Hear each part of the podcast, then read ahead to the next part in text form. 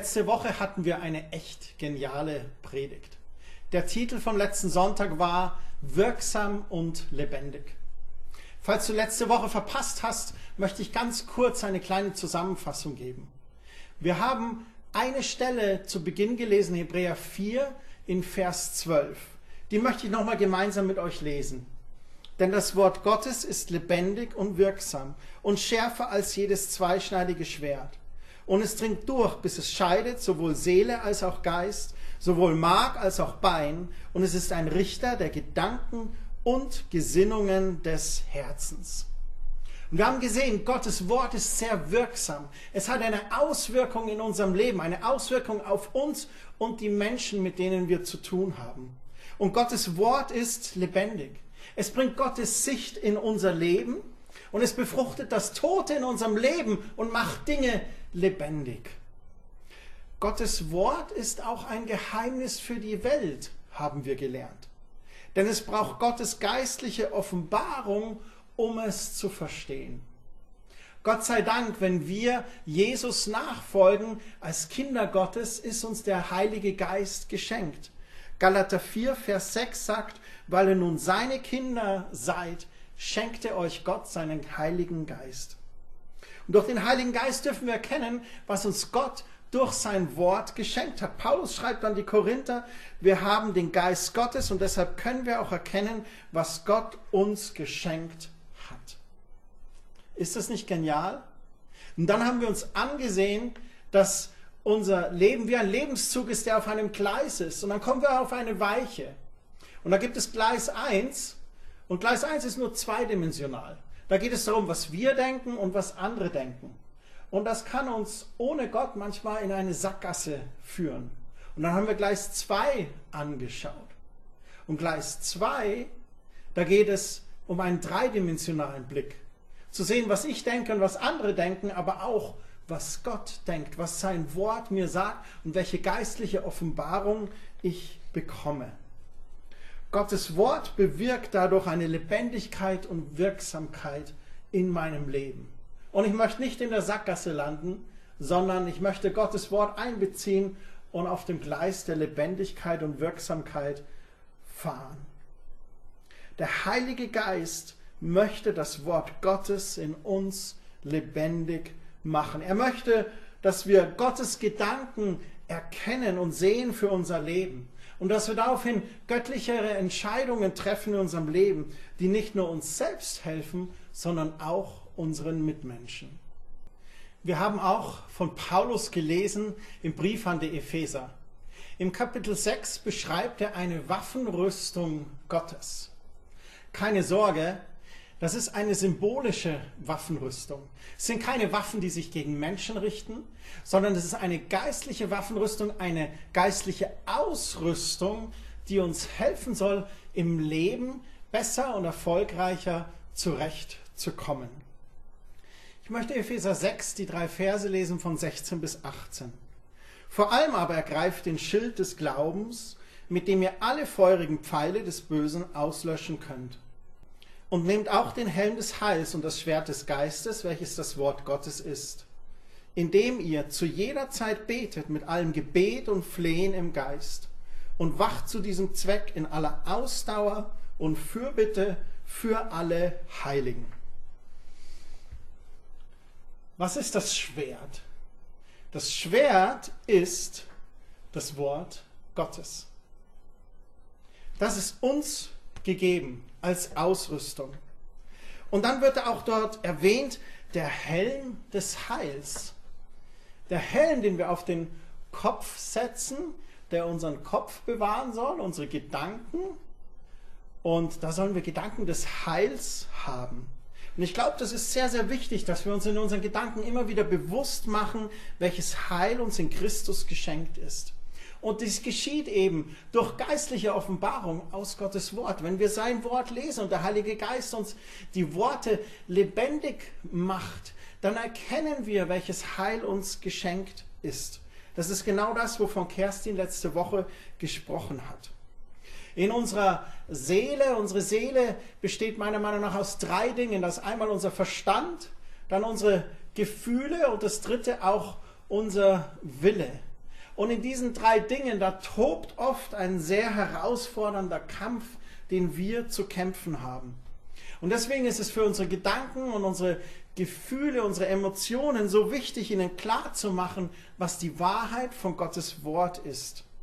Und wenn wir das tun, dann setzen wir quasi diesen Helm des Heils auf. Die ganze Rüstung ist ein Bild für verschiedene geistliche Handlungen. Es nützt nichts im Gebet, morgens zu sagen, ich ziehe jetzt den Helm des Heils an und ich nehme den Schild des Glaubens und ich nehme mein Schwert und ich gehe in den Tag. Das ist eine schöne, positive Einstellung, aber es geht darum, wenn wir den Helm des Heils anziehen, dann tun wir das, indem wir uns ansehen, was in Gottes Wort über uns steht. Und wir machen uns diese Heilsgedanken ganz bewusst und dadurch ziehen wir den Helm des Heils an.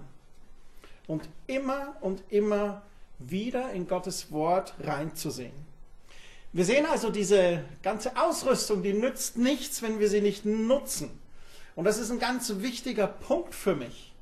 Du hast ein Schwert bekommen, das ist das Wort Gottes. Und wenn Gott dir das gibt, dann nutze es auch. Und um dir das zu verdeutlichen, wird mir der Fabi kurz helfen und wir zeigen euch, wie Schild und Schwert eigentlich genutzt werden. So, jetzt sind wir hier und ich habe mir den Fabi zur Hilfe geholt. Fabi, was machst du momentan gerade? Ja, ich bin gerade auf der Bibelschule und zwar in Fristen bei der Schule der Erweckung. Ah ja, super. Das ist eine coole Sache. So, Bibelschüler, Schule der Erweckung in Füssen, super Schule. Ähm, dann weißt du bestimmt, wie man mit Schild und Schwert umgeht, oder? Natürlich. Gemäß Epheser 6. Ja.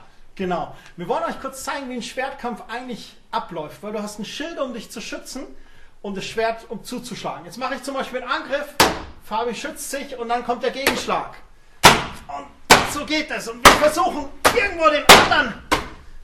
Aber niemand kommt gerade durch, weil wir Schild und Schwert nutzen.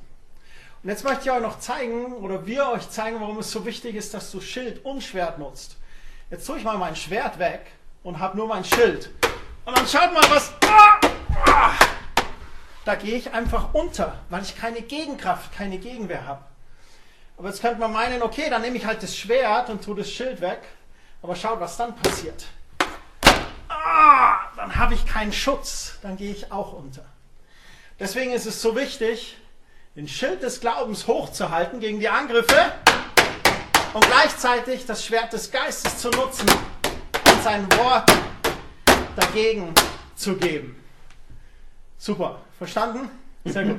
Danke, Fabi. Mit dem Bibelschüler der Schule der Erweckung kann man doch super hier Schild des Glaubens und Schwert des Geistes yes, nutzen. Natürlich. Danke dir. Gerne. Ich hoffe, wir konnten euch zeigen, wie du ein guter Soldat sein kannst.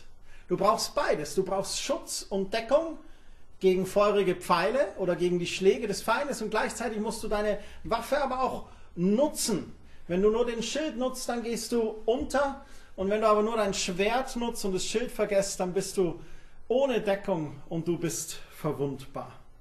Beides ist wichtig. Schild und Schwert führt zum erfolgreichen Sieg. Was das für unser geistliches Glaubensleben bedeutet, möchte ich euch jetzt zeigen.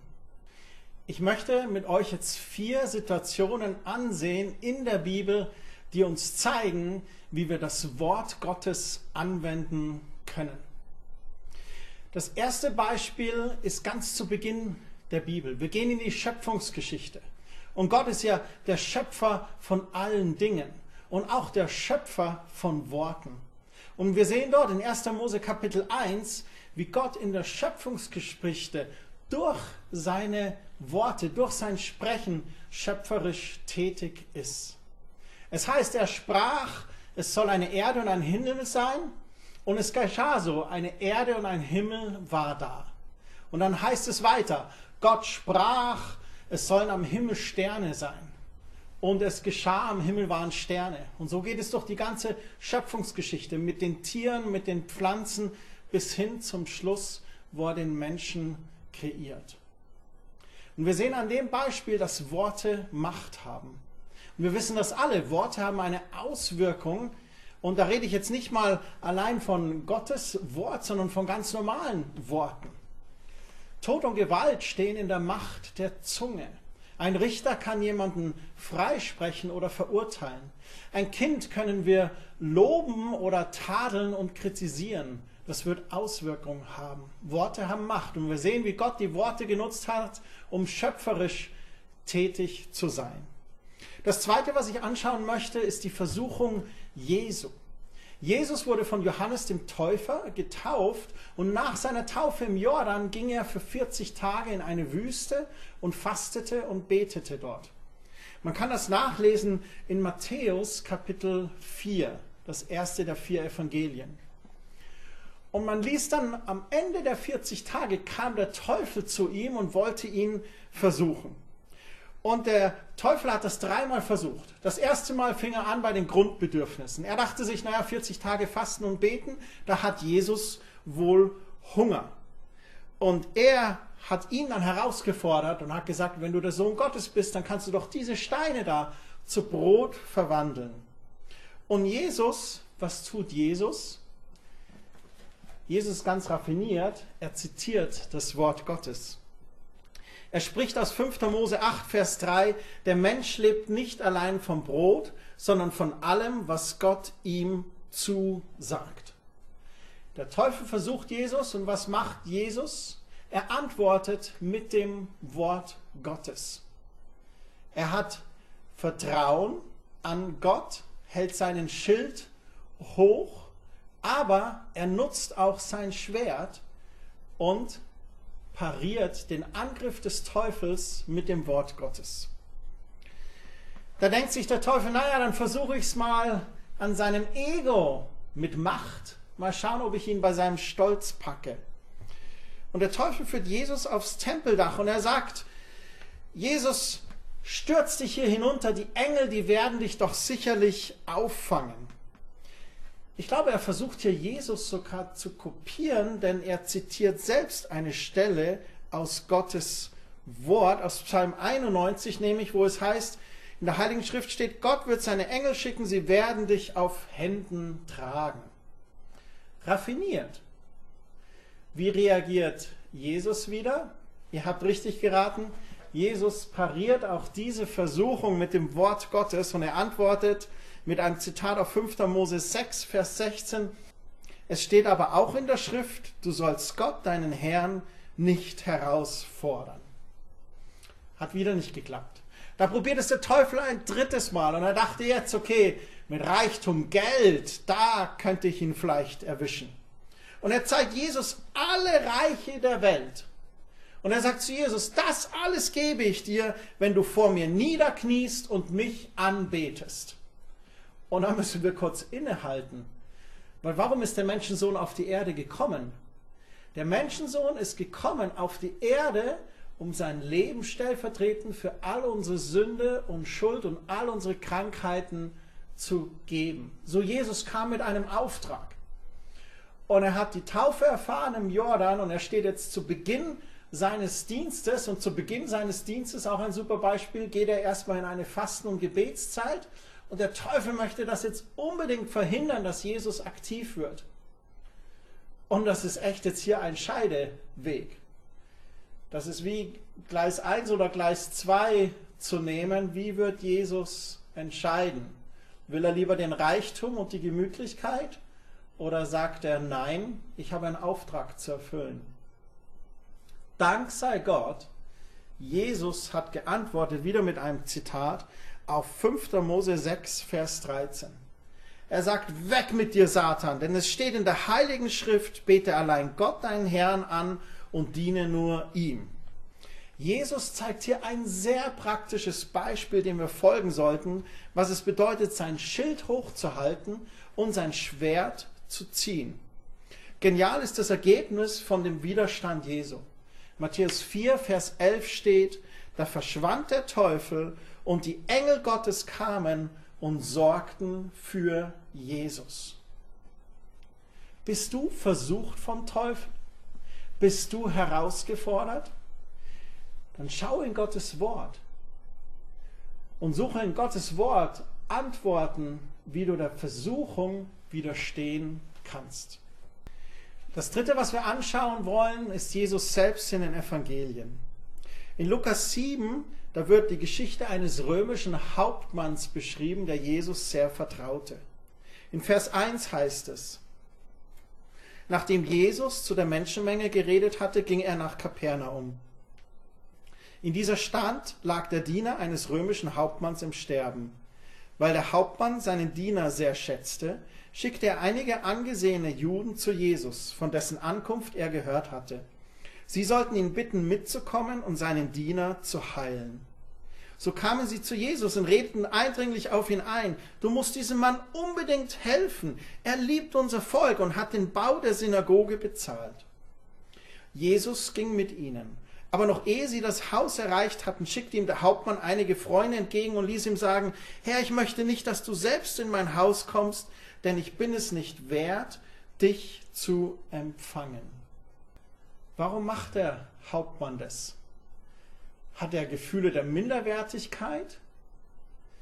Ich glaube, dass das nicht der Fall ist. Ich glaube, worum es eher geht, ist, dass der Hauptmann erkennt, welche Autorität da auf dem Weg zu ihm ist. Und weil er Jesus so viel höher schätzt als sich selbst, sagt er, eigentlich bin ich nicht würdig, dass der Messias, der Sohn Gottes, in mein Haus kommt. In Vers 7 heißt es, deshalb bin ich auch nicht persönlich zu dir gekommen. Und dann kommt dieser prägnante Satz, sag nur ein einziges Wort, dann wird mein Diener gesund. Das ist ein großer Glaube. Vielleicht hatten Sie schon gehört von Jesus, dass er Kranken die Hände auflegte und sie wurden geheilt oder andere Wunder gewirkt hat. Und jetzt ist hier dieser römische Hauptmann und sagt, du musst gar nicht zu mir kommen. Wenn du nur einfach ein Wort sprichst, dann wird mein Diener wieder gesund werden. Im Vers 8 erklärt er sich dann. Auch ich habe Vorgesetzte, denen ich gehorchen muss, und ich erteile selbst Befehle an meinen Soldaten. Wenn ich zu einem sage, geh, dann geht er. Befehle ich einem anderen, komm, dann kommt er. Und wenn ich zu meinem Diener sage, tu dies, dann führt er meinen Auftrag aus. Er erklärt hier sein berufliches Verständnis von Autorität und Befehlsgehorsam. Er erklärt ebenso, wie seine Diener im Haus seinen Befehlen gehorchen. Er ist sich der Autorität von Worten sehr bewusst. Und er weiß, wenn er befehlt, dann wird das ausgeführt werden. Und jetzt kommt Jesus, der Sohn Gottes. Und er hat Vertrauen, dass Jesu Worte Autorität haben wie der Befehl eines Generals. Vers 9 heißt es weiter, als Jesus das hörte, wunderte er sich sehr über ihn. Er wandte sich der Menschenmenge zu, die ihm gefolgt war, und sagte, eines ist sicher. Unter allen Juden in Israel bin ich keinem Menschen mit einem so festen Glauben begegnet. Jesus bezeichnet dieses Verständnis als festen Glauben. Vers 10, als die Freunde des Hauptmanns in das Haus zurückkamen, war der Diener gesund. Der Hauptmann erfährt, wie sein Glaube an Jesus belohnt wird. Wir sehen hier, Jesus spricht und eine Person wird geheilt. Jetzt könnten wir sagen, naja, das ist doch Jesus, der Sohn Gottes, Christian. Na dann lasst uns noch weiter schauen, die vierte Begebenheit in die Apostelgeschichte. In der Apostelgeschichte sehen wir, wie die Jünger genauso handeln und Jesus nachahmen. Apostelgeschichte 3, da sitzt ein Bettler an der Tempelpforte und bettelt bei Petrus um Geld. Im Vers 6 heißt es doch, Petrus sagte, Geld habe ich nicht, aber was ich habe, will ich dir geben. Im Namen Jesu Christi von Nazareth steh auf und geh. Dabei fasste er den Gelähmten an der rechten Hand und richtete ihn auf. In demselben Augenblick konnte der Kranke Füße und Gelenke gebrauchen. Er sprang auf, lief einige Schritte hin und her und ging dann mit Petrus und Johannes in den Tempel. Außer sich vor Freude rannte er umher, sprang in die Luft und lobte Gott. Wir sehen hier die Jünger Jesu, die Nachfolger Jesu, die Jesus nachahmen. Und wir wissen auch, dass Jesus gesagt hat, er tut das, was er den Vater tun sieht. Er gibt das weiter, was er vom Vater hört.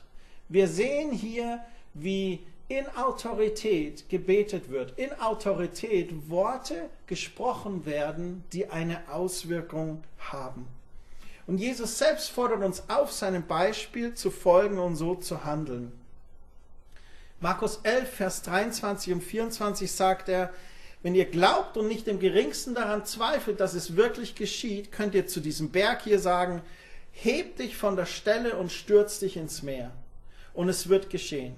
Ja, ich sage euch, um was ihr auch bittet, glaubt fest, dass ihr es schon bekommen habt und Gott wird es euch geben. Wenn wir den Schild des Glaubens halten und das Schwert des Geistes, das Wort Gottes, und mit beiden im Gebet sind, dann wird Gottes Wort lebendig und wirksam in unserem Leben. Jesus sprach zu Krankheiten. Jesus sprach zu Sturm und Unwetter. Jesus sprach sogar zu toten Körpern und befahl ihnen, lebendig zu sein. Jesus sprach auch zu Bäumen. Jesus sprach zum Teufel und befahl dem Bösen zu verschwinden. Wenn Jesus das tat, dann ist das auch etwas, was wir tun können und vor allem tun sollten.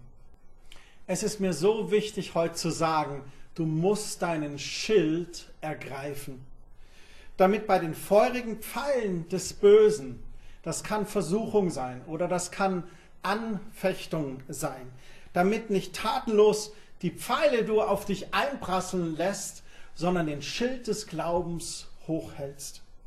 Und du musst dein Schild auch vergrößern. Dieser Schild ist relativ klein. Ich glaube, dass wir den Schild des Glaubens stärken durch Gottes Wort in unserem Leben mein täglich Brot zu mir zu nehmen.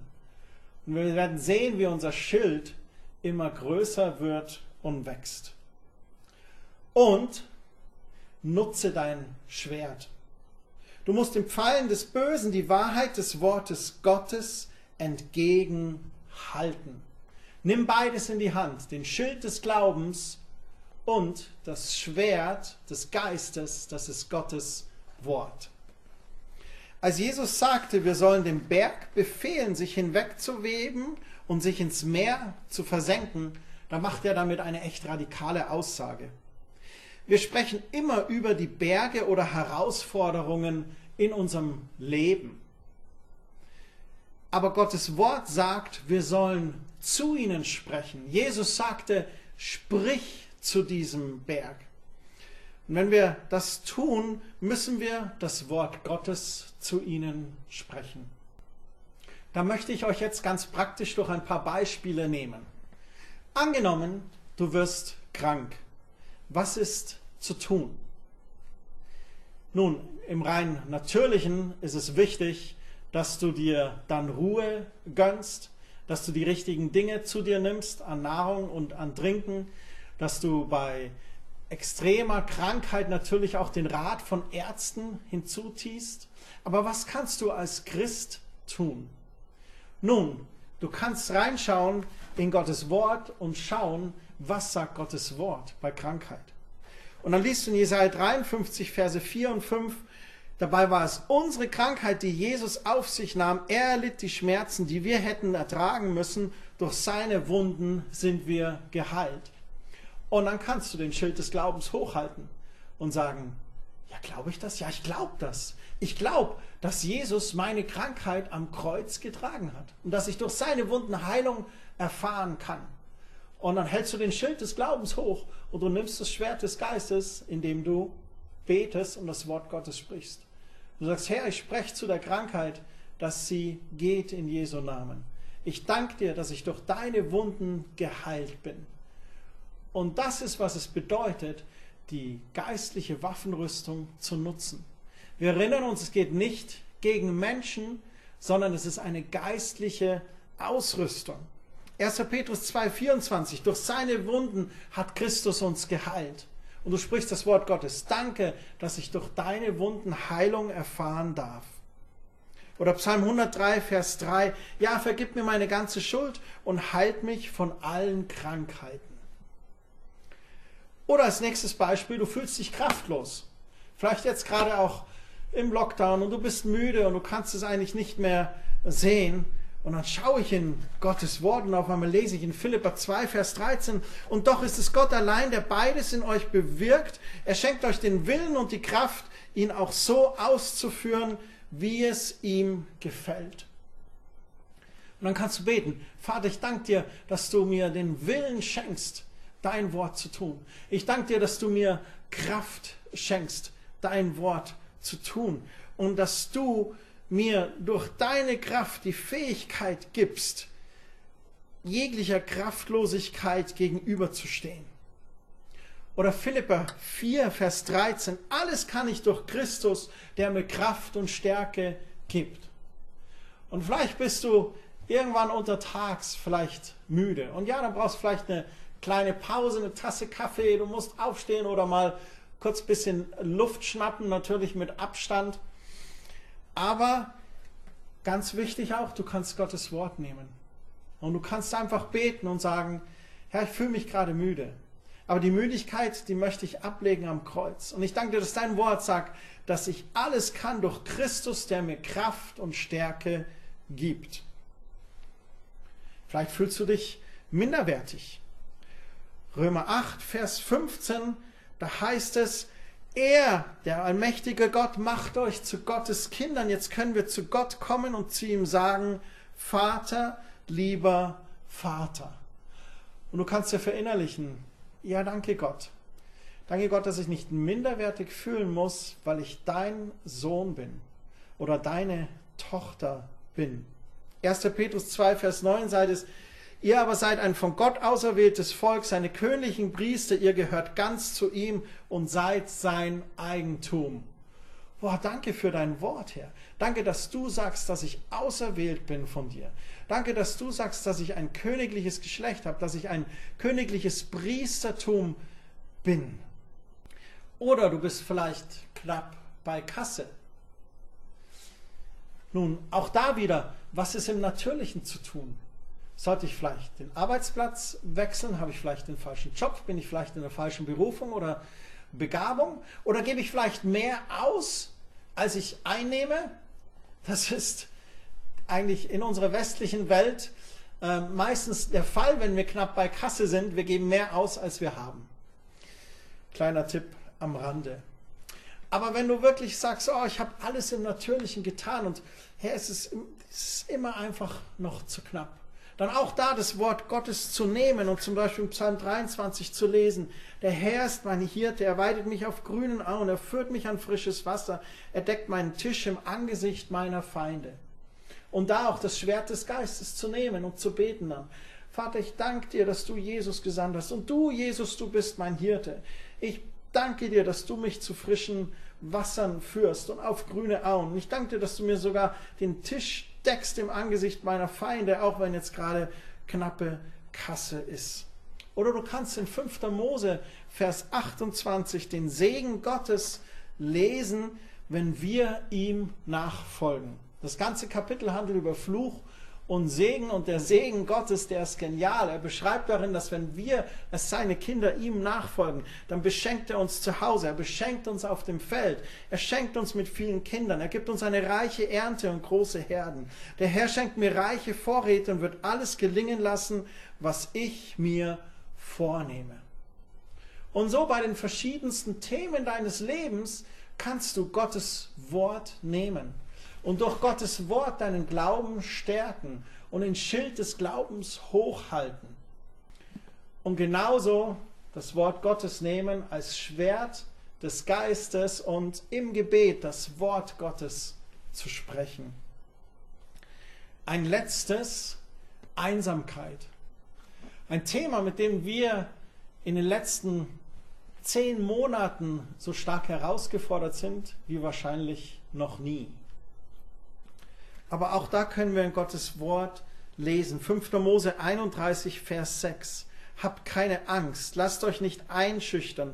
Der Herr, euer Gott, geht mit euch. Er hält immer zu euch und lässt euch nicht im Stich. Jesaja 41,10 Fürchte dich nicht, denn ich bin bei dir, hab keine Angst, denn ich bin dein Gott. Ich mache dich stark, ich helfe dir. Mit meiner siegreichen Hand beschütze ich dich. Matthäus 28, Vers 20. Ihr dürft sicher sein, ich bin immer bei euch bis ans Ende der Welt. Römer 8, ab Vers 38 denn ich bin ganz sicher, weder Tod noch Leben, weder Engel noch Dämonen, gegenwärtiges, zukünftiges, noch irgendwelche Gewalten, weder Hohes oder Tiefes oder sonst irgendetwas können uns von der Liebe Gottes trennen, die er uns in Jesus Christus, unserem Herrn, schenkt.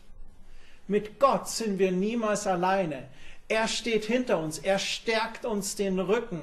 Nichts kann uns von seiner Liebe trennen. Er geht uns voran. Er gibt seinen Engeln Befehl über uns, uns zu bewahren und zu beschützen. Und niemals, niemals werden wir ganz alleine sein. Und das Geniale als Christ bist du hineingeboren in die Familie Gottes und du gehst gemeinsam. Du hast Geschwister, mit denen du gehen kannst. So Gott selbst lässt dich nie alleine, aber er schenkt dir auch Geschwister, so dass du nicht einsam sein musst. Das sind Beispiele bei Themen des Lebens, wie ich ganz praktisch mit dem Wort Gottes umgehe. Abschließend ist mir noch wichtig, Folgendes zu sagen. Ich rede nicht von einem Wunschkonzert. Vor ein paar Jahrzehnten gab es mal so eine Bewegung aus den USA, Name it, claim it, so quasi benenne es und proklamiere es, damit du es für dich in Anspruch nimmst. So mag gesagt, ja, du musst einfach die Dinge beim Namen nennen und dann werden sämtliche Wunder geschehen. Ich rede nicht von einem Wunschkonzert, sondern ich rede davon, dass du in Situationen in deinem Leben ganz spezifisch das Wort Gottes hineinsprechen kannst. Und das Wort Gottes ist lebendig und wirksam und wird in diese Situationen hinein Veränderungen bewirken. Ich rede auch nicht von positiven Denken oder einem rosaroten Blick, Nein, ich habe schon gesagt, ich gehe auch ganz normal zu einem Arzt oder Orthopäden und hole mir dort Hilfe. Ärztliche Hilfe zu verweigern wäre Wahnsinn. Aber ich brauche beides. Nicht nur die natürliche Hilfe, sondern ich brauche auch die geistliche Hilfe. Und da steht mein Glauben fest, dass der Herr mein Arzt ist und deswegen kann ich das Wort Gottes proklamieren. Wovon rede ich? Ich rede davon, ganz aktiv deinen Schild hochzuhalten. Und ich möchte dich fragen, wo steht dein Glaube? Wie groß ist dein Schild? Und wie kannst du dein Glaubensschild heute, diese Woche, diesen Monat zu einem Bollwerk gegen die feurigen Pfeile des Bösen machen? Und ich rede davon, dein Schwert zu ziehen. Wir Christen haben unser Schwert, das Wort Gottes, oft bei uns. Wir haben verschiedene Bibeln zu Hause, wir haben die App auf dem Handy, aber wie oft ziehst du wirklich dein Schwert, um es zu nutzen? Und du musst dein Schwert kennenlernen. Schau dir dein Schwert, das Wort Gottes, an. Lerne dein Schwert, das Wort Gottes, gut kennen. Übe dich auch mit deinem Schwert und vor allem ziehe dein Schwert. So, halte aktiv dein Schild hoch und ziehe dein Schwert und sprich das Wort Gottes. Wie bei so vielem ist es das Lernen durch Üben. Meine letzten Worte möchte ich an das Segeln verlieren. Beim Segeln ist es so, du kannst noch so viele Bücher über das Segeln lesen, aber du lernst das Segeln erst auf dem Wasser. Und selbst da gibt es Unterschiede. Segelst du im Cluburlaub bei TUI oder irgendeinem anderen Urlaubsanbieter in einer kleinen Jolle oder hast du schon mal ein großes Segelboot über den Atlantik gebracht? Es ist ein riesengroßer Unterschied, ob du die kleine Jolle beherrschst oder ein 4, 5, 6 Mann Boot über den Atlantik gebracht hast. Die kleine Jolle, die skippert so in seichten Wasser vor sich hin und ist froh, wenn sie ein bisschen Wind hat. Aber auf dem Atlantik, da hast du so richtig Wind. So, das sind die Unterschiede. Haben wir nur vom Hörensagen davon gehört oder nutzen wir es wirklich? Ich wünsche dir von ganzem Herzen, dass du ganz aktiv in Gottes Wort eintauchst und dass dein Schild riesig groß wird und groß wächst und dass es dir immer besser gelenkt, dein Schwert zu ziehen und mit dem Schwert Gottes Wort in deinem Leben lebendig und wirksam zu erleben. Gottes Segen.